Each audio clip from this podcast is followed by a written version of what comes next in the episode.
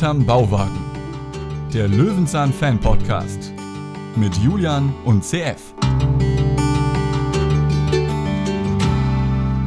Herzlich willkommen, meine Damen und Herren, liebe Kinder. Schön, dass ihr da seid zum Löwenzahn Fan Podcast. Hinterm Bauwagen, alle zehn Folgen feiern wir hier ein kleines Jubiläum, also auch in Folge 80. Hallo CF. Ja, moin. Na, moin. Du bist ganz entspannt, weil wir das größte dieser Folge schon hinter uns haben. Vor einiger Zeit, circa anderthalb Wochen her, haben wir ein Interview hier aufgenommen. Mit wem? CF, es war auch deine Idee, sie einzuladen. Ich habe immer wieder in den Abspann folgende Namen gelesen. Fachberatung Sabine Jörg. Und ich wusste nicht, wer die gute Dame ist, aber wenn sie in fast allen Peter-Folgen drin dabei war, dann hat sie doch bestimmt was zu erzählen, oder? Genau, und wir haben dann ein bisschen geschaut, gibt es schon ein Löwenzahn-Interview mit ihr? Nein, gibt es nicht. Dann machen wir es und dabei sind erstaunliche Informationen zutage gekommen, von denen wir auch noch nicht mal was ahnten. Also Nein. freut euch jetzt auf eine gute Dreiviertelstunde Löwenzahn-Nostalgie mit jeder Menge Hintergrundgeschichten. Ähm, viel Spaß.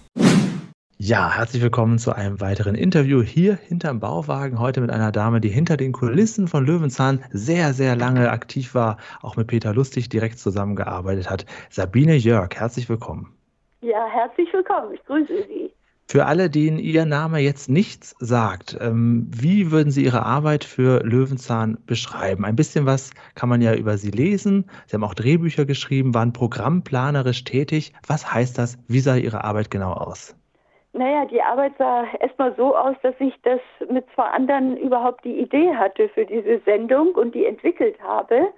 Und ähm, wow. das war natürlich zunächst ähm, ganz unspektakulär. Die Sendung hieß übrigens zu Anfang gar nicht Löwenzahn, sondern Pusteblume. War bei einem Produzenten hier in München angesiedelt. Und als der dann aus Altersgründen aufgab, haben wir gedacht, Mensch, jetzt müssen wir irgendwie einen Neustart machen, irgendwas ein bisschen frecher, lustiger. Und da waren wir zu dritt, der Redakteur, noch ähm, ein anderer Autor und ich. Und ja, dann sind so die Ideen herausgepurzelt und herausgekommen ist dann Löwenzahn und es hat mich gefreut, dass es so erfolgreich ist. Also ähm, hätte damals niemand von uns gedacht, sich so lange hält die Sendung. Genau, bis heute sozusagen. Es läuft ja immer noch, wird immer noch produziert. Also Sie haben auch dieses ursprüngliche Konzept mitentwickelt, auch für Pusteblume ja, damals schon. Genau, so wow, ist es. Ja. Ich war äh, beim Bayerischen Rundfunk tätig in einer Wissenschaftsabteilung. Ich habe mich befasst mit der Sprach- und Wahrnehmungsentwicklung von Kindern. Und damals war das noch so, wenn ein Sender wie das ZDF was für Kinder produzierte, dann hatte man immer Angst, man macht was falsch. Heute ist es vielleicht nicht mehr so streng. Auf jeden Fall haben die mich gefragt, ob ich denn äh, Lust hätte, äh, eine solche Sendung mitzuentwickeln. Ich hatte auch schon hier für den BR an einer äh, Sendung mitgewirkt und dann habe ich gesagt, ja klar. Und also an Ideen hat es mir noch nie gefehlt. Und das war dann eine wirklich sehr äh, konstruktive, gedeihliche Zusammenarbeit, weil manchmal ist ja so, wenn man zu mehreren ist, sie sind da auch zu zweit, dann inspiriert einen das irgendwie. Das macht dann Spaß. Ne? Dann der eine sagt das, die andere das und schon ist der Bauwagen entstanden. Es wurde gesagt, aus Altersgründen wurde das dann zu Löwenzahn. Ähm, man hat erfahren, dass es da Probleme mit den Namensrechten gab, das, sonst würde es heute noch Pusteblume heißen. Oh, das, das weiß ich jetzt gar nicht. Ach so, ja gut, das kann schon äh, stimmen. Also es war so, dieser Produzent hier aus München, es war ein alter Herr, der seine Frau, die auch in, dem, äh, in der Firma mitarbeitete, immer mit Mutti ansprach. Und der hat sich dann zurückgezogen. Es kann sein, dass, da kann ich mich jetzt ehrlich gesagt nicht mehr so genau dran erinnern, ich bin keine Juristin, aber es kann sein, dass der gesagt hat, nee, also wenn ihr das ohne mich weitermacht, mhm. dann dürft ihr diesen Namen nicht weiter behalten. Das kann gut sein. War denn gleich von Anfang an klar, dass das für Peter Lustig eine Sendung sein soll oder hat man erst die Sendung entwickelt und dann Peter gefunden? Also man hat erst die Sendung entwickelt. Der Peter war zwar auch relativ früh schon dabei. Der Peter ist ja eigentlich Toningenieur von Haus aus. Und ähm, das war eine Zeit, wo man alles noch so ein bisschen lockerer nahm und dann wurde gesucht nach einem, zunächst einem Schauspieler, wer könnte da das machen. Und irgendwie der Peter mit seiner tiefen Stimme und seiner ruhigen Art. Und dann ich, ja, wieso? Ich kann das doch auch mal machen. Es war also eigentlich völlig alles eher zufällig am Anfang.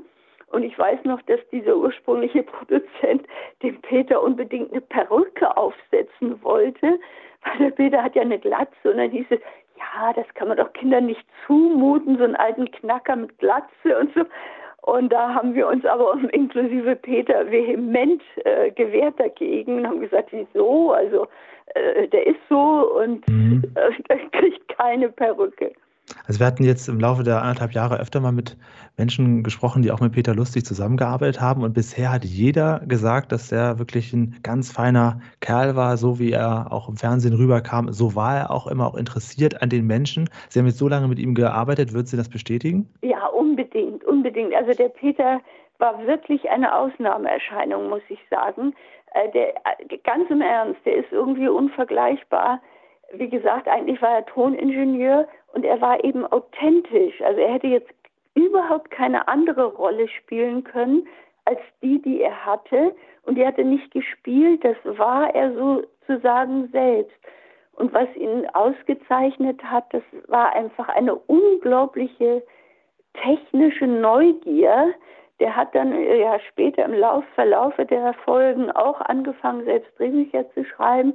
Und ähm, da hat er immer so äh, technische Spielchen eingebaut, also Experimente, das, was ja eigentlich auch ein Teil von Löwenzahn ausmacht, dieses, ich probiere das mal, wie geht das eigentlich?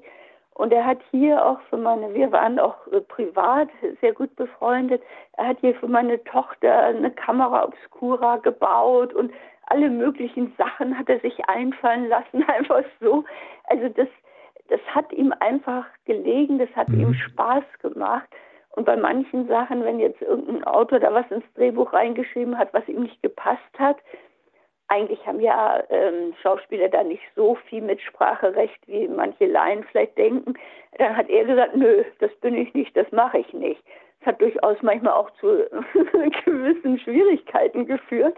Mhm. Aber ähm, es, ich glaube, der sein sein Erfolg war einfach seine ja, Authentizität. Also er war er selbst und er hat diese, Neu diese kindliche Neugier geteilt. Die musste er nicht, man musste ihm nicht sagen, du musst das jetzt vermitteln, die haben, die Kinder wissen das noch nicht und das noch nicht. Er war selbst so neugierig, er hat sich einfach in diese Rolle hineinversetzt. Und so ganz privat war er einfach ein ganz liebenswürdiger, toller Mensch und ähm, er ist ja dann relativ früh an Lungenkrebs erkrankt und ähm, das war dann so bei unseren Treffen, keiner durfte rauchen, der Produzent, das war dann inzwischen die Studio TV, Herr Mann, wenn wir uns trafen, also auf keinen Fall hier irgendjemand irgendeine Zigarette anfassen. Der Einzige, der rauchte, war der Peter. Mhm. und er hat irgendwie wahnsinnig, also er hat das, die, die Ärzte haben gesagt, sie stufen ihn unter Wunder ein, weil er hat diese Krankheit so lange überlebt und so ähm, ja mit einem mit einer Selbstverständlichkeit. Er, ich kann mich erinnern, zu der Zeit war er in Hannover im Krankenhaus und er hatte aber auch auf Mallorca ein Haus. Und dann hat er mich hier besucht und hat gesagt, ja, die Ärzte haben gesagt, ja, das Auto, das hat jetzt aber eine Lieferzeit von drei Monaten. Punkt, Punkt, Punkt. Also die haben ihm keine drei Monate mehr gegeben. Und dann hat er gesagt, mhm. ja und? Dann hat er die drei Monate abgewartet und ist dann völlig alleine mit Sauerstoffflasche und all, also er war da schon doch ganz schön krank. Ist er dann von Hannover über München nach Mallorca gefahren. Mhm. Also ich fand das irgendwie, ich kann das schwer zu beschreiben. Also es ist wirklich eine Ausnahmeerscheinung, auch mit sowas so umzugehen. Ich kann das jetzt nicht einordnen. Ich kann nicht sagen, es ist vorbildlich oder großartig, aber auf jeden Fall anders als die meisten anderen mit sowas ja. umgehen würden. Also für die ne? Psyche auf jeden Fall sehr gesund, ne, sich davon nicht so komplett runterziehen zu lassen. Mhm. Ähm, es gab ja auch viele Folgen, wo er auch äh, ja deutlich schmaler war. Auch ja. Helmut Kraus hat öfters in Interviews erzählt, gerade die äh, Vulkanfolge ist so ein Beispiel, wo es ihm auch nicht so gut ging, wo mhm. er trotzdem damit hingeflogen ist und so weiter. Er hat sich mhm. da offensichtlich für das Produkt so sehr eingesetzt, weil es halt sein Lebenswerk auch ein bisschen ist. Ne? Ja, absolut, absolut. Also es ist natürlich auch sehr aufbauend, wenn man mit ihm irgendwo hier durch die Stadt ging. Weißt du, jeder guckte, sind Sie der Peter? Und so, manchmal musste man ihn richtig abschirmen und so. Und natürlich war es sein Lebenswerk und es wurde auch zunehmend mehr seins. Also, äh, wie gesagt, zu Anfang war er vielleicht auch noch ein bisschen schüchtern oder, na, schüchtern ist der falsche Ausdruck, aber ja, ähm, hat erstmal ein bisschen abgewartet, wie entwickelt sich das alles. Und dann mit diesem unglaublichen Erfolg ist ihm dann auch so langsam bewusst geworden, Mensch, das ist ja meins, ne? Und was Schöneres kann an mir eigentlich auch gar nicht passieren, als äh, dass man äh, sozusagen die Identifikationsfigur für eine ganze Generation von Kindern wird und sowas Positives zu vermitteln hat. Ne? Es hieß auch immer, dass äh, Peter, ich glaube, das sind so seine Worte gewesen, dass er sagte, er lässt den Krebs auch nicht an sich ran. Und ich, das scheint das Erfolgskonzept gewesen zu sein. Ja, ja, also das, ich, weiß es nicht. Er war ja verheiratet mit der Elfie Donnelly, also sie waren dann schon mhm. geschieden zu der Zeit. Und die war ja, das hatte er dann auch zum Teil mitgemacht, die war ja bei den Sanyasins und war mit dem Bhagwan, also im Inner Circle mhm. des Bhagwans.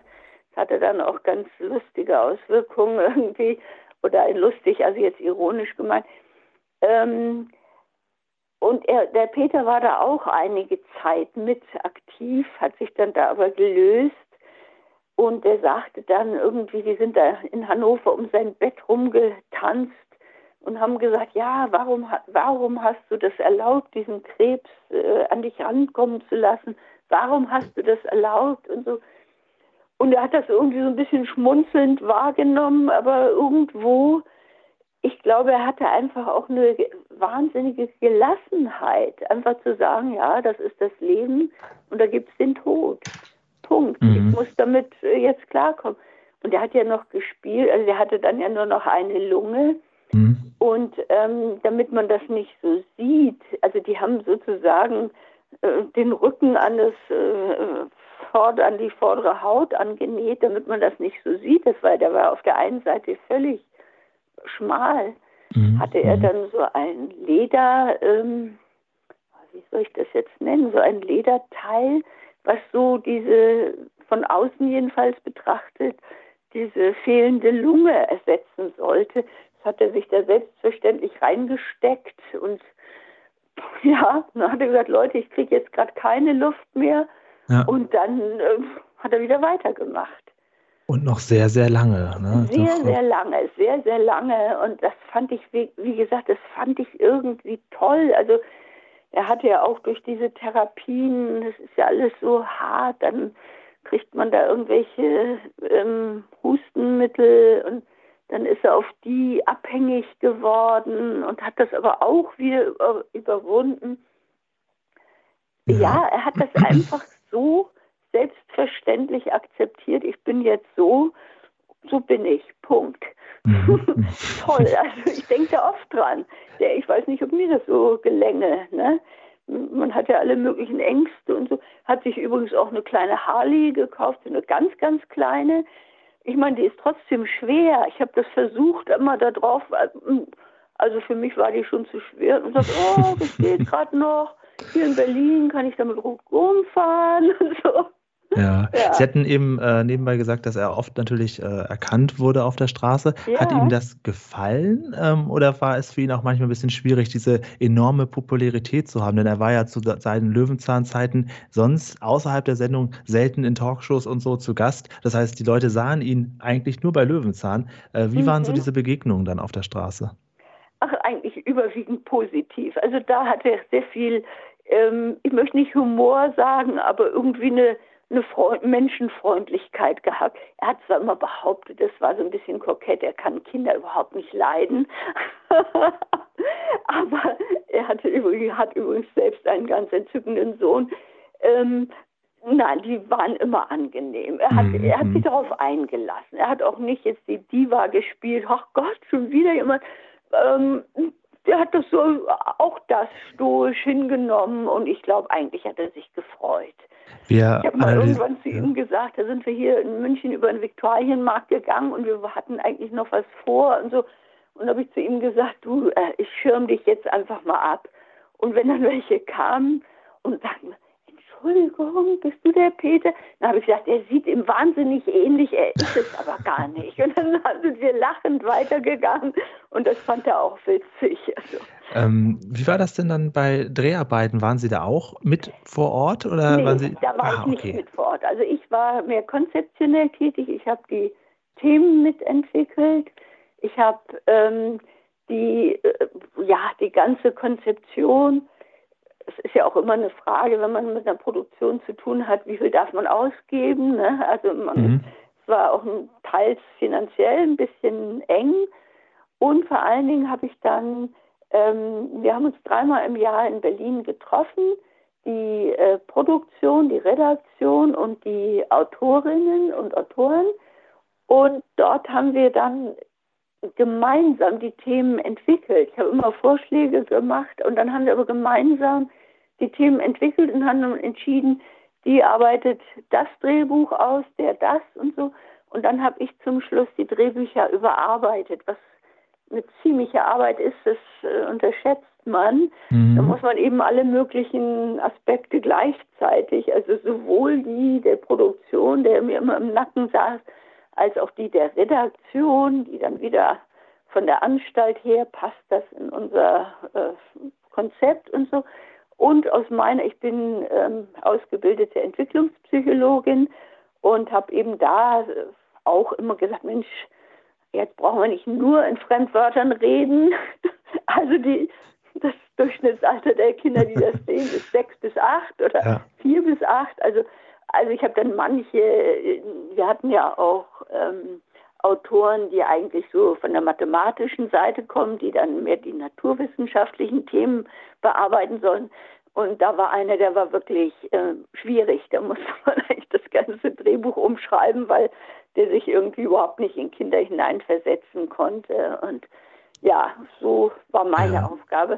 Und wenn es zum Dreh kam, dann war ich, also zum Glück außen vor. Also diese Drehbuchanpassung, äh, das stelle ich mir tatsächlich sehr, sehr komplex vor. Also wir gucken uns ja auch immer jetzt schon diese Folgen an und bewerten das so ein bisschen nach, nach Lerneffekt, mhm. nach Unterhaltung. Das müssen Sie natürlich auch alles machen, dass es am Ende eine schöne runde Folge sind, ist. Aber Sie haben natürlich dann noch die Logistik, die Schauspieler, die Drehorte oder generell den Zeitplan und das Budget. Das ist schon, genau. glaube ich, sehr anstrengend. Ne? Ja, und vor allen Dingen auch, da war ist ja immer eine äh, Sequenz Bildergeschichte gewesen da eine, einen guten Übergang zu finden.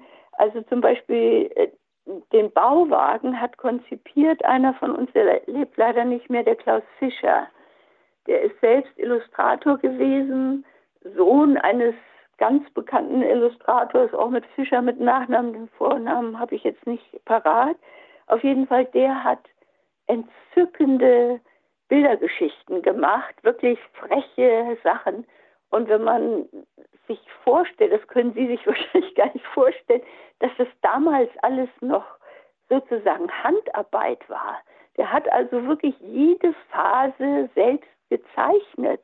Und ich erinnere mich noch, wie er einmal nach New York, aus New York zurückkam und sagte, Mensch, das kann man jetzt alles technisch machen. Die machen da, die zeichnen nur noch die Eckphasen und der Computer, der interpoliert das das war für uns irgendwie eine Revolution. Also der hat wirklich hunderte von Zeichnungen, um dann irgendwie eine Bildergeschichte von drei Minuten mhm. rauszukriegen. Mhm.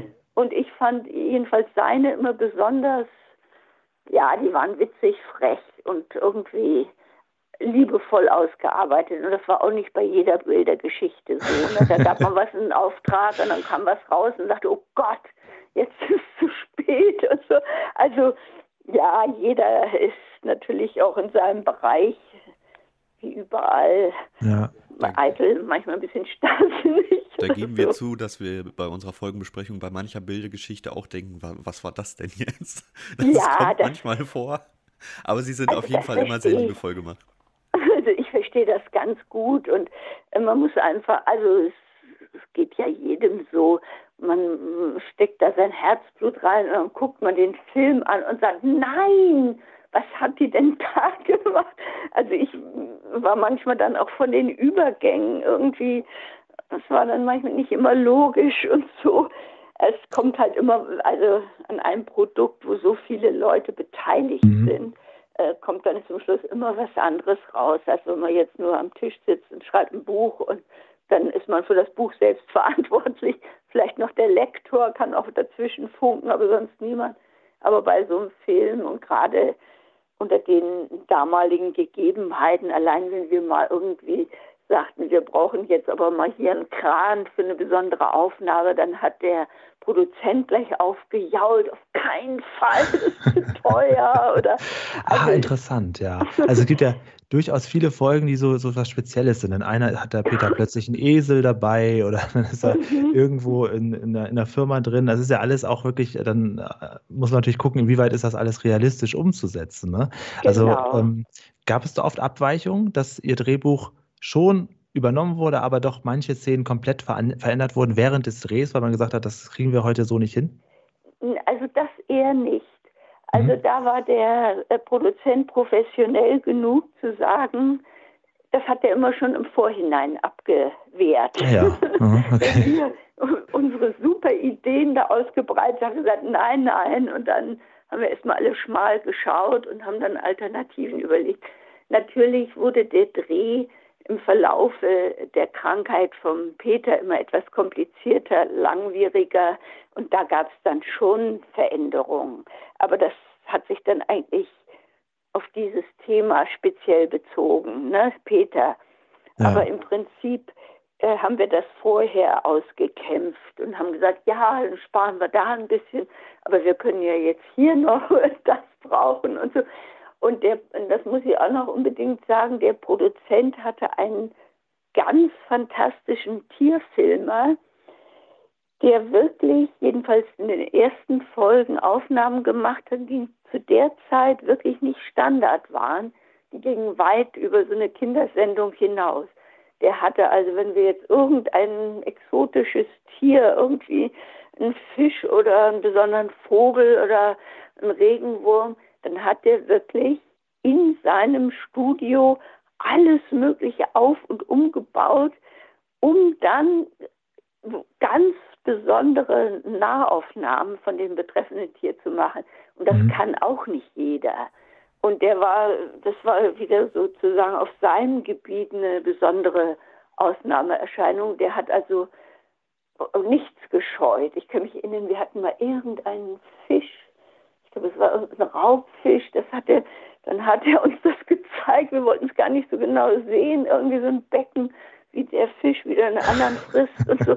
Also, aber das ist, muss ja alles ähm, vorbereitet sein und sowas muss man dann auch filmen können. Ja. Und das war eben ein begnadetes Multitalent auf seinem Gebiet. Ne? Also sagen wir so, die Sendung hat natürlich viele ja, äh, Beiträger oder Zuträger, wie soll man das sagen, gehabt. Ne? Es gehören mhm. immer viele dazu, die das dann so rund machen. Und natürlich, was Sie kritisieren, sehe ich jetzt heute auch so aus, der, aus dem Abstand betrachtet. Denke ich, ist das betulich und langsam und alles. Aber das war also die Zeit. Man ne? merkt aber auch schon ganz klar, mein Peter Lustig hat es ja bis 2005 gemacht.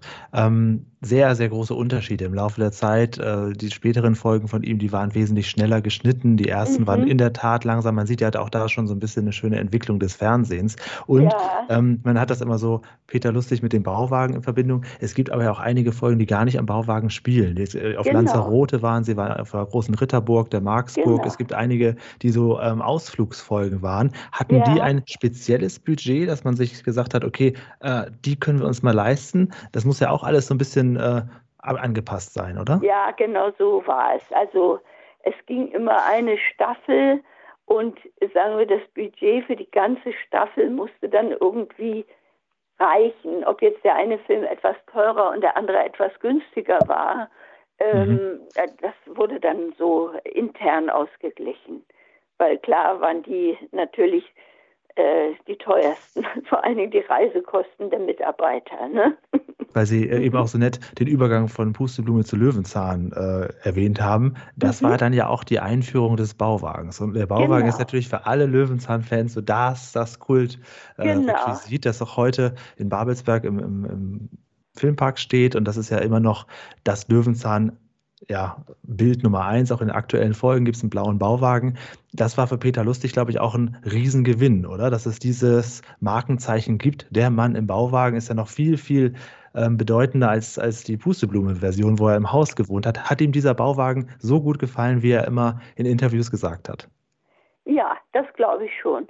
Also ähm, es war ja so, äh, habe ich vorhin, glaube ich, schon gesagt, den Bauwagen, das war übrigens meine Idee, aber die Ausführung des Bauwagens, das war die Vorstellung von Klaus Fischer. Sagen Sie so nebenbei. Übrigens meine Idee. Sie haben quasi den Kult erschaffen sozusagen, ja? Ja, die, die oh. Idee schon, ja. Mhm. Und zwar, wir haben lange überlegt, wir haben gedacht, wir könnten ihn auf ein Hausboot tun. Es kamen die abgefahrensten Ideen, aber was soll der immer auf dem Wasser? Ne? Das, das, und dann habe ich gesagt, nur so ein Bauwagen. Und dann war natürlich, wie es immer so ist, wenn einer eine Idee, nee, und das, was soll das? Assozi völlig falsche Assoziationen und so. Und ähm, es fiel aber niemandem was Besseres ein. und da habe ich gedacht, das setze ich jetzt mal geduldig aus, mal gucken. Wir wollten einfach irgendwas, was sich unterscheidet, deutlich von der Pusteblume und was irgendwie auch die ganze Lebenssituation irgendwie anders macht und plastisch macht. Der Peter hat ja keine Frau, kein Kind, der ist ja eigentlich eine Kunstfigur in dieser, äh, in dieser Serie, aber er soll trotzdem irgendwie ja was äh, lebensoffenes, gemütliches, heimisches, neugieriges alles haben. Und da fand ich das ganz gut mit dem Bauwagen.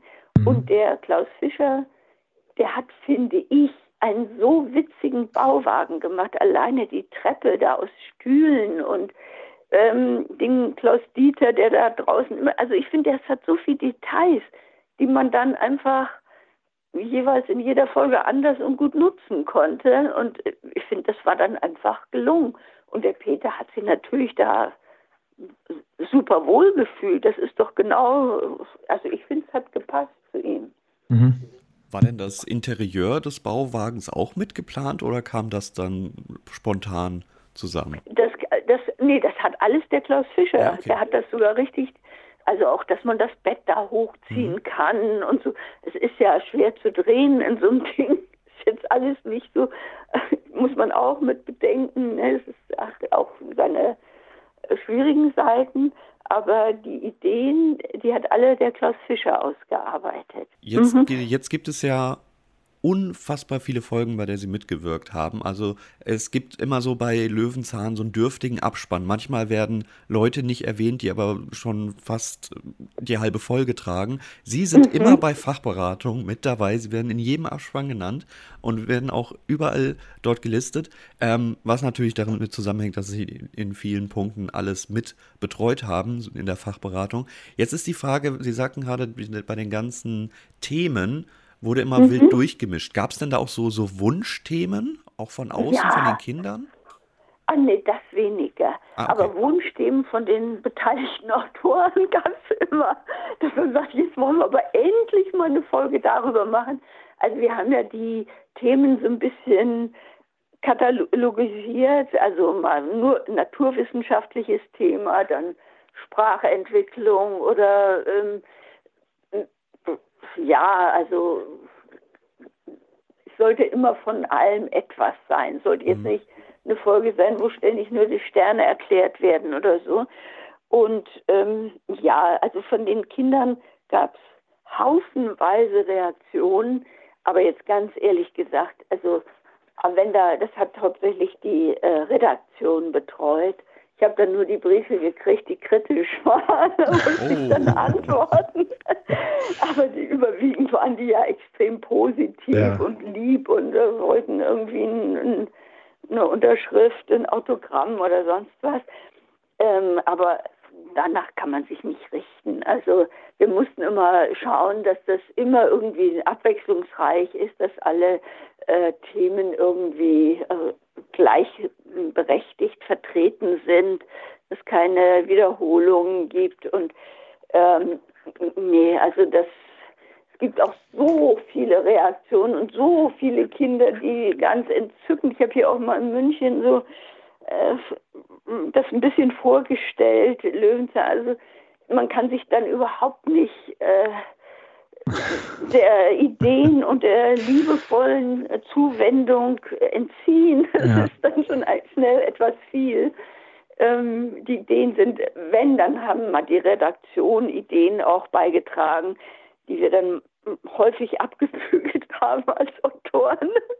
Aber nein, wir waren uns im Prinzip da immer irgendwie, wir haben immer, wir hatten immer einen riesigen Fundus an Themen und konnten ja immer nur pro Staffel, je nachdem sieben oder acht, äh, verwirklichen. Also ja, es gibt natürlich auch ein, ein paar Themen, die, die äh, altern sehr, sehr schlecht, wenn sie mit äh, Technik zu tun haben, wo man schon genau, nach zwei, drei ja. Jahren merkt, Moment, das kann man eigentlich so nicht mehr senden. Äh, da ja. muss man wahrscheinlich auch so ein bisschen aufpassen, oder? Dass man das vielleicht noch in fünf bis zehn Jahren nochmal zeigen kann. Fließen solche Überlegungen auch mit rein, gerade wenn es um technische Dinge geht?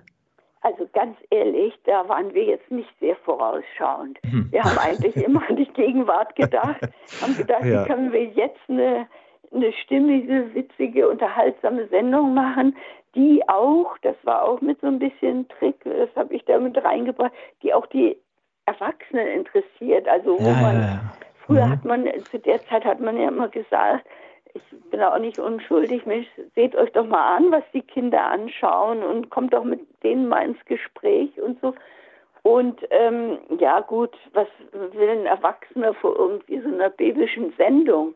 Und ich habe immer gesagt, irgendwie finde, es muss für beide was dabei sein, also für die Kinder und die Erwachsenen. Mhm. Und das mhm. hat auch irgendwie funktioniert. Also es gab mal so eine Studie, ich glaube in keiner Kinder, noch nicht mal die Sendung mit der Maus, obwohl die ja auch extrem äh, gut ist, auch für Erwachsene. Aber in keiner Sendung sind so viele Erwachsene mit vor dem Fernseher gesessen wie bei Löwenzahn. Ja. Und ähm, ja, das finde ich gut. Ich finde das, das überhaupt mal, ich schreibe ja selbst auch Kinderbücher. Ich habe ein Kinderbuch geschrieben, Der Ernst des Lebens. Da haben sie erst auch zu mir gesagt, ach Gott, Sie nehmen die Kinder nicht ernst. weil das so mit diesem Sprichwort spielt. Ne? Pass mal auf, dann kommt schon der Ernst des Lebens und so. Und das hat nicht gestimmt. Die, das ist ein Buch, das verkauft sich auch seit 20 Jahren gigantisch. Und die Erwachsenen lachen immer und die Kinder, da haben sie mir gesagt, das versteht doch kein Kind.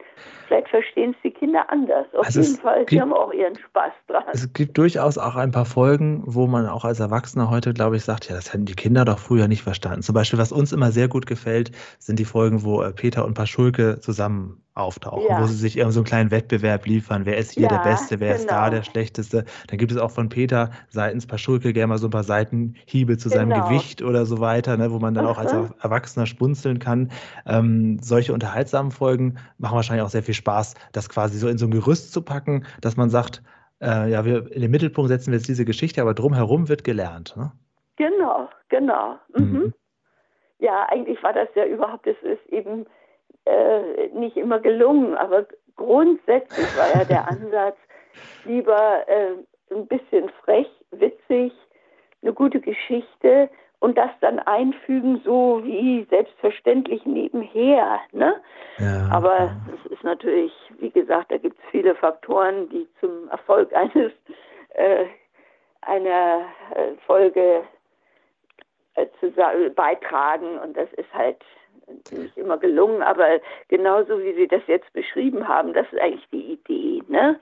Was irgendwie eine, eine Geschichte, eine zugfähige Geschichte und dann einfach ja. nebenher was einfügen. Da muss man natürlich auch sagen, mit Helmut Kraus ist auch ein Glücksgriff ge ja, gelungen, absolut. Ne? Also der war sich ja für nichts zu schade, hat sich auch wirklich nie zu ernst genommen und hat das alles immer mitgemacht und konnte mit Peter wunderbar harmonieren. Also wenn die beiden zusammen auftreten, dann wusste man schon, okay, egal um welches Thema es geht, das wird schon mal eine gute Folge werden. Das genau, ist immer genau, interessant. Genau so ist es. Und mit fast ähnlicher Regelmäßigkeit, das ist jetzt ein bisschen überspitzt gesagt, aber Peter wollte tatsächlich nichts mit Kindern drehen. Das hat er abgelehnt. Und es ist natürlich ein bisschen schwierig, eine Kindersendung immer ohne Kinder zu machen. Und wenn man genau hinschaut, es gibt wirklich Folgen, wo man sieht, dass er gerade noch den Mund verzogen hat. Ja, also das war wirklich mit dem Paar Schulke, das war wirklich ein, eine Glückskombi, die beiden, stehe ich auch so. Und Sie haben ja auch einige Drehbücher wirklich kom komplett selbst geschrieben. Ne? Also ich weiß jetzt nicht, wie weit die, die Info da von uns stimmt. Ähm, sind ja, manche Geschichten auch komplett aus ihrer, aus ihrer Feder, ja. Okay. Ja, ich habe zum Beispiel eins über die Sprache gemacht. Da hat die, haben wir dann einen japanischen Drehbuchpreis gekriegt für interkulturelle mhm. Verständigung. Da habe ich irgendwas, ich kann mich selbst gar nicht mehr so genau erinnern, über ja, wie, wie die Sprachen entstehen und wie Missverständnisse und wie unterschiedliche Kulturen und so weiter habe ich eins über Bilder gemacht. Ich habe auch eins gemacht, wie entsteht ein Kinderbuch, weil ich ja eben Kinderbücher schreibe. Auch eines der ersten Folgen kann man, glaube ich, heute auch überhaupt nicht mehr senden. also, ja. ja. die Folge über Bilder, das war, glaube ich, dann äh, Trudes Bildersammlung. Ne, ja, ZF, genau. Das, mhm, die haben wir ja genau. auch schon besprochen. Auch eine Ach, der, der, der früheren Folgen. Aha. Äh, ich glaube, es war äh, zweite Staffel von Löwenzahn, glaube ich. Ähm, die, diese älteren Folgen gefallen mir persönlich immer ganz gut, weil ich so Kind der 80er bin und immer so dieses Fernsehen dann auch als Wiederholung gesehen habe. Und das ist auch ja. so für mich so, immer wenn ich diesen Stil von damals mitbekomme, dass auch einfach mal so eine Minute lang kommt jemand auf einen zugegangen und er redet und so. Äh, das ist natürlich ganz anderer Stil, aber auch, ähm, auch ganz toll, die Schauspielerin, wie heißt sie nochmal von Trude CF? Ute Fitz? Ute Fitz, beziehungsweise Ute Fitz. Fitz Koska. Genau. Ja, also ehrlich gesagt, das habe ich alles nicht mehr so genau ja, im Kopf. Das ist ja schon ein bisschen her, aber die fand ich auch toll. Die war toll, ja. Die, die hat das einfach super gemacht, ja. Da steht und fällt natürlich ganz viel mit einem guten Schauspieler, ne? Man kann das irgendwie so runter, äh, manche sind ja auch Laien gewesen, wenn Peter jetzt irgendjemanden, einen Fachmann besuchen geht, ne? Dann war das schon manchmal ein bisschen hölzern. Ne? die, die, Präsenz äh, vor der Kamera ist, das halt ist sehr unterschiedlich ausgeprägt. Das, das, merkt man tatsächlich relativ schnell, ob das jetzt ein wirklicher Biologe ist oder ein, ein Mensch, der so tut, als wäre er ein Biologe. Ja, ja. Das ist äh, tatsächlich, oder klar, gerade äh, wenn die so eher als Stichwortgeber agieren aus dem Hintergrund, dann sind das, glaube ich, auch manchmal Menschen aus dem Team, die dann für ein, zwei Sätze genommen haben. Mhm. Ähm, äh, ja, was uns auch immer interessiert, bei so großen Marktplatzszenen, jetzt haben Sie gesagt, Sie waren beim Dreh nicht dabei, aber da ist für uns immer nicht so ganz klar erkennbar, sind das jetzt alles Statisten oder sind wirklich auch Leute da auf dem Markt? Das ist immer sehr, äh, weil es halt so echt wirkt. Man kann sich gar nicht ja. vorstellen, dass das alles eine Produktion ist. Das ist interessant. Mhm. Ja. Mhm. Jetzt habe ich auch mal eine Frage. Wie sind Sie denn dazu gekommen, jetzt sich diesem Thema so intensiv zu widmen. Mich freut das irgendwie. Ich finde es lustig. Ich finde, ich habe wie gesagt nur kurz reingeschaut, aber ja. ich finde es auch witzig, ihre Dialoge und, und die sozusagen die Kritik. Ja, es ist so ein bisschen. Abstand. Die Idee ist tatsächlich so aus heutiger Sicht mit dem, ähm, mit dem Herzen eines Kindes, aber dem Verstand eines Erwachsenen, mhm. so nochmal so ein bisschen ähm, ja, diese alte Leidenschaft aufleben zu lassen. Wir wollten schon lange einen Podcast zusammen machen. Wir kennen uns aus verschiedenen Medienproduktionen schon und haben überlegt, äh, Mensch, es gibt zu allen möglichen Sachen einen Podcast, zu mhm. Löwenzahn noch nicht. Da machen wir das halt, weil wir halt schon generell im Podcast und in anderen Sachen ganz, ganz gut dabei sind, dann mhm. wollen wir das mal versuchen. Also eigentlich sind wir uralte Fans von früher. Ich glaube, mhm. CF du noch ein bisschen mehr als ich. Ich, ich habe so viele Folgen festgestellt, habe ich noch nie gesehen, wo ich dachte, ich mhm. kenne alle, aber das stimmt überhaupt nicht. Das war dann auch so ein bisschen die gemeinsame Komponente, die gesucht wurde zwischen uns beide und da war Löwenzahn und wir haben uns beide dann sofort darauf geeinigt, ja, das gibt es oh ja, noch nicht. Toll. Ja, das ist ja toll, das ist sehr schön, freut mich. Vor allem, wenn man das dann so ein bisschen mit äh, Zeitzeugen, nennen wir das aber ganz gern, Menschen, die da beim Dreh dabei waren, äh, so ein bisschen mhm. anreichern kann, weil da gibt es dann mhm. die Möglichkeit, so wie jetzt mit Ihnen, Fragen zu stellen, die uns ja sonst auch keiner beantworten kann. Und ja. so viele, wenn man nach Ihnen googelt mit Löwenzahn-Interviews, findet man da nicht. Und das mhm. äh, ab mhm. heute schon. Und ich glaube, dass das tatsächlich viele Leute interessiert, gerade mal so ein Blick hinter die Kulissen aus der alten Zeit mit Peter ja. Lustig, das ist für uns Gold, Gold wert. Ne? Das ist, Aha, ja, schön, ja, schön. Soll halt irgendwie so einen bleibenden Wert dann behalten, weil es halt unglaublich viele Fans gibt von früher. Das muss man schon ja, sagen. Ja, das ist wirklich wahr. Also wenn ich irgendwie, ich mache hier auch äh, Veranstaltungen, Lesungen für Erwachsene und wenn man dann so ein bisschen nach dem biografischen Hintergrund gefragt wird und sagt so und so, hab die Sendung Löwenzahn, was, was? Kommen gleich alle vom Thema ab und befragen einen dazu. Also ja. diese Sendung kennt wirklich jeder. Ne? Mhm. Also ich habe ja auch geschaut, was sie sonst so gemacht haben. Das ist natürlich dann auch ähm, ja, schwierig, sich jetzt nur auf Löwenzahn zu beziehen. Aber das ist halt unser Rahmen hier. Ähm, ja. Das ist für sie natürlich in, ein Teil ihrer großen Arbeit, aber wahrscheinlich trotzdem auch ein, ein wichtiger Teil in ihrer Karriere. Ja, ja. ja das, das war einfach, es ist genau so ein wichtiger Teil und vor allen Dingen, es war eine tolle Zusammenarbeit. Also ich, sowas ist ja auch ein Glücksfall dass irgendwie alle an einem Strang ziehen und dass so ein Autorenteam äh, wirklich gemeinsam arbeitet. Sowas ist ja nicht selbstverständlich. Schon aus Ökonomiegründen wird das ja häufig völlig äh, vernachlässigt. Es war für, ich habe da auch Freunde gewonnen, also mhm, den mhm. Peter sowieso, aber auch andere Autoren und Autorinnen und ähm, ja, ich fand, das war wirklich eine konstruktive, kreative, tolle Zeit. Also wir haben auch viel zusammen gefeiert und nicht zu kurz und nicht selbstverständlich, dass sich sowas ergibt ne? aus, aus der Produktion. Gab es das eigentlich manchmal, dass äh, das ZDF quasi in der Endabnahme noch was abgelehnt hat oder dass man wirklich noch was ändern musste, weil irgendwelche Worte gefallen sind, die man vielleicht doch den Kindern nicht zumuten sollte? Oder, ja, das, ja? also davor haben wir dann immer alles gezittert. Mhm. Es, äh, das stimmt. Es gab ähm, verschiedene äh, Redakteure, also erst war es der Ingo Hermann, dann die Gabi Rötemeyer, dann die Herzog Lipina und ähm, da gab es manchmal zwischen Produktion und Redaktion äh, Unstimmigkeiten. Und ähm, also habe ich jetzt total vergessen gehabt, ich wahrscheinlich verdrängt. Ich war dann irgendwie so ein Bindeglied. Ne? Ja, Frau Jörg, was sagen Sie denn jetzt dazu? Oh Gott, furchtbar. Und ähm, ja, das gab es schon, dass da was verändert werden musste noch, weil irgendwie die Redaktion fand, so geht das überhaupt nicht. Und dann hat die Produktion wieder ähm, auch nicht ohne Eitelkeit gesagt, nein, anders geht's nicht. Also ist schon deutlich vorgekommen, ja. Mhm, mhm. Wie lange waren Sie denn genau dann noch für Löwenzahn tätig? Also wissen Sie ungefähr, wann die Arbeit beendet wurde für Sie? Ähm, also das weiß ich überhaupt nicht mehr. Irgendwie aller, aller spät. Also ich glaube, ich bin schon etwas früher als der Peter raus. Ah ja. Mhm. Aber irgendwie, als der Peter sagte, jetzt kann er nicht mehr oder will er nicht mehr, da habe ich gesagt, ich auch nicht. Das, also ich hatte keine Lust dann noch mit wieder mit der neuen, ähm, ich hätte es auch nicht weiterlaufen lassen. Das ist alles gut gemeint und, und hübsch und so, aber ich hätte eine neue, ich hatte ja auch ein, ein Konzept dann für eine neue, äh, eine neue Idee, eine neue das wollten die aber nicht vom ZDF, das haben die dann anders verwurstet. Die wollten halt, ja gut, der Name Löwenzahn ist ja alles gut und so. Aber ich habe es dann, wenn ich ganz ehrlich bin, auch nicht mehr so verfolgt. Ne?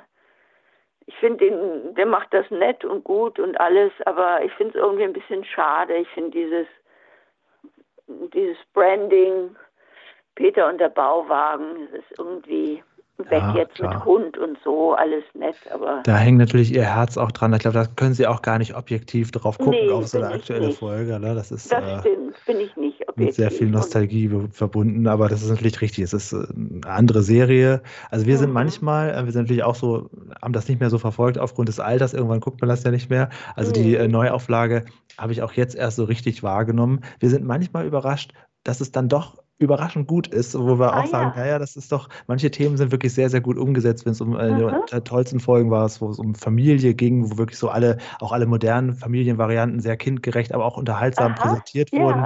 Also das, das, das geht, geht schon, aber klar, also äh, auch bei unseren mhm. Hörern, eigentlich geht es hier um, um, um die alte Zeit, aber wir wollen halt schon irgendwie uns einen breiten Überblick verschaffen über die Sendung. Ne? Ja, man muss ja auch fair bleiben und ich muss jetzt auch ehrlich sagen, ich habe es auch gar nicht mehr so verfolgt. Ich habe die ersten Sendung mal mir angeschaut, aber genau wie Sie sagen, ich bin da parteiisch. ich, äh, ja, es, hat, es war jetzt dann auch nicht mehr so mein Thema. Ne? Nach einer mhm. gewissen Zeit hat man dann irgendwann, gut, das war jetzt und jetzt, äh, ich mache viele andere Sachen und habe das jetzt nicht mehr so richtig auf dem Schirm. Ja, wann haben Sie denn Peter Lustig zum letzten Mal gesehen? Wissen Sie das noch? Oh, ja, der war schon ziemlich krank. Das weiß, das kann ich jetzt nicht mehr. Es ist jetzt doch alles ein bisschen. Ja, her. gut. Er hat mhm. mich hin und wieder besucht, weil er auch in München hier ähm, nicht nur mich, sondern auch seinen Pfeifenhändler hatte, Huber im Tal. Er hat sich immer Pfeifen gekauft, beziehungsweise ich musste ihm welche schicken. Und ähm, das hat er immer gerne zum Anlass genommen. Dann ist er auch in Weiße Bräuhaus gegangen, das ist hier auch in München, ganz in der Nähe vom Marienplatz. Da werden irgendwie bayerisch Sterbe Portionen, die er zu der Zeit schon überhaupt nicht mehr vertragen hat, äh, serviert. Aber irgendwie hat er sich nicht nehmen lassen, sich dann irgendwie eine Schweinshaxe zu bestellen. Und mir war dann schon vorher klar, die kann er gar nicht essen. Aber irgendwie, ja, das hat ihm irgendwie gut getan. Aber ehrlich gesagt, also an genaues Datum kann ich mich jetzt überhaupt nicht mehr erinnern. Das ist mhm. schon alles ein mhm. bisschen her. Gestorben 2016, jetzt auch schon über sechs Jahre her. Ja. Helmut Kraus auch inzwischen verstorben. Die ja. Legenden schwinden langsam für uns äh, bei Löwenzahn hier. Ja, ja, schade, ne? Das ist, ja, das war schon bitter, dass der Peter dann doch irgendwie, hat man gedacht, Mensch, jetzt hat er schon so viel überlebt, der, der, der überlebt uns alle irgendwie. Aber, ja, ja, absolut, ja. ja, und dann hat ihn dann doch erwischt. Aber er hat sich noch eine gute Zeit gemacht. Also er hat irgendwie alles, was ging, hat er irgendwie getan und das finde ich ist toll. Ne? Mehr kann man kann man sich ja eigentlich auch nicht wünschen. Ich glaube, ne? auch er war mit dem Nachfolger und dass es weiterging, dann auch irgendwie ganz zufrieden. Also zumindest hat er den Anschein gemacht in Interviews, wie er danach ja schon gegeben hat, dass er doch so, ähm, oder meinen Sie, er hätte auch lieber gehabt, dass das ZDF die Sendung beendet? Wenn ich ganz ehrlich bin, ich glaube schon. Mhm. Aber er war ja auch ein sehr liebenswürdiger, umgänglicher äh, Mensch. Er hat jetzt nie irgendwie jemanden irgendwie öffentlich ans Knie getreten oder so. Ich glaube schon, aber das ist ja jetzt auch äh, ja. Schnee ja. von gestern. Ne? Jetzt ist es so und ähm, es passt auch. Ne? Die, und wenn Sie sagen, es ist jetzt irgendwie gut gelöst, ich meine, ja, das ist doch wunderbar. Irgendwie da muss man ja auch sagen, die neue Löwenzahnzeit läuft jetzt auch schon seit 16 Jahren. Das ja, ist ja auch, auch eine Zeit. Und der hat inzwischen schon mehr Folgen gemacht als Peter Lustig. Also das ist äh, eine andere Generation, die da jetzt einfach ja, heranwächst. Ne? Genau, ne? und die ja. wachsen damit heran und die haben äh, einfach eigentlich die technischen Neuerungen und die ganze Art zu drehen hat sich ja so verändert. Und das ist doch gut, wenn es da jetzt was gibt, was einfach sozusagen altersgemäß und zeitgemäß ist ne? Mhm. und das mhm. so weiterlebt. Also das ist doch auch schön ja, eben sind schon wieder 16 Jahre, ist der Wahnsinn. Ja, das ist das, das ist das Problem auch für uns. Das muss man aber erstmal realisieren, ne, dass man mhm. noch so in der älteren Zeit lebt, dass das Neue schon man teilweise länger da ist oder mehr Folgen hat als das, was man noch so feiert. Das ist, das ist halt auch für uns auch schwierig, weil wir sind natürlich auch Fans der alten Zeit und das mhm. muss man sich mhm. immer wieder bewusst machen, ne, dass auch Leute ja. heranwachsen, die eigentlich mit Peter Lustig gar nichts anfangen können, ja. vielleicht, auch weil es mhm. anders gemacht ist oder ihn auch einfach nicht mehr kennen. Ne? Mhm. Ja, klar. Sie machen das jetzt für ehemalige Kinder, für Erwachsene. Ne? genau. So machen Sie das. Das ist so. Ne? Ist doch auch gut. Hat man eine gemeinsame Lebenszeit. Jetzt merken Sie, dass mir langsam die Stimme wegbricht. Ja, wir sind auch durch, glaube ich, so langsam. Das ist alles in Ordnung. Ja. Oder hast du noch eine letzte Frage zu F? Ich wäre tatsächlich durch. Ähm, ich könnte als Abschließfrage noch stellen, war der Begriff Bärstadt auch von Ihnen?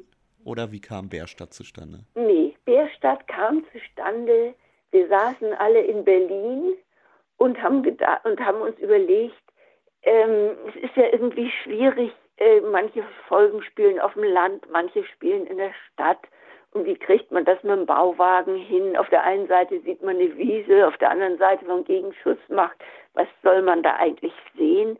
Und wir wollten das irgendwo verorten, aber so, dass man dann nicht den Ort suchen kann. Ne? Mhm. Und äh, wer da jetzt auf die Idee gekommen ist, weiß nicht. Ich kann mich nur noch erinnern, dass wir alle zusammen saßen und haben gesagt, wir müssen irgendwie einen Kunstort schaffen, der sowohl ländliche Aspekte irgendwie plausibel macht, der aber auch irgendwie das Städtische nicht außen vor lässt. Also ich könnte Ihnen jetzt ein paar Folgen zeigen, wo die äh, Verortung des Bauwagens nicht ganz sauber ist. und irgendwie, ich weiß nicht, weil wir in Berlin, da war die Produktion schon in Berlin, die war ursprünglich in Heidelberg gewesen. Und irgendjemand, ich weiß nicht, wer es war, hat gesagt, Mensch, Berlin, der Bärstadt. Und dann hat uns das allen sofort gefallen. Ne? Mhm.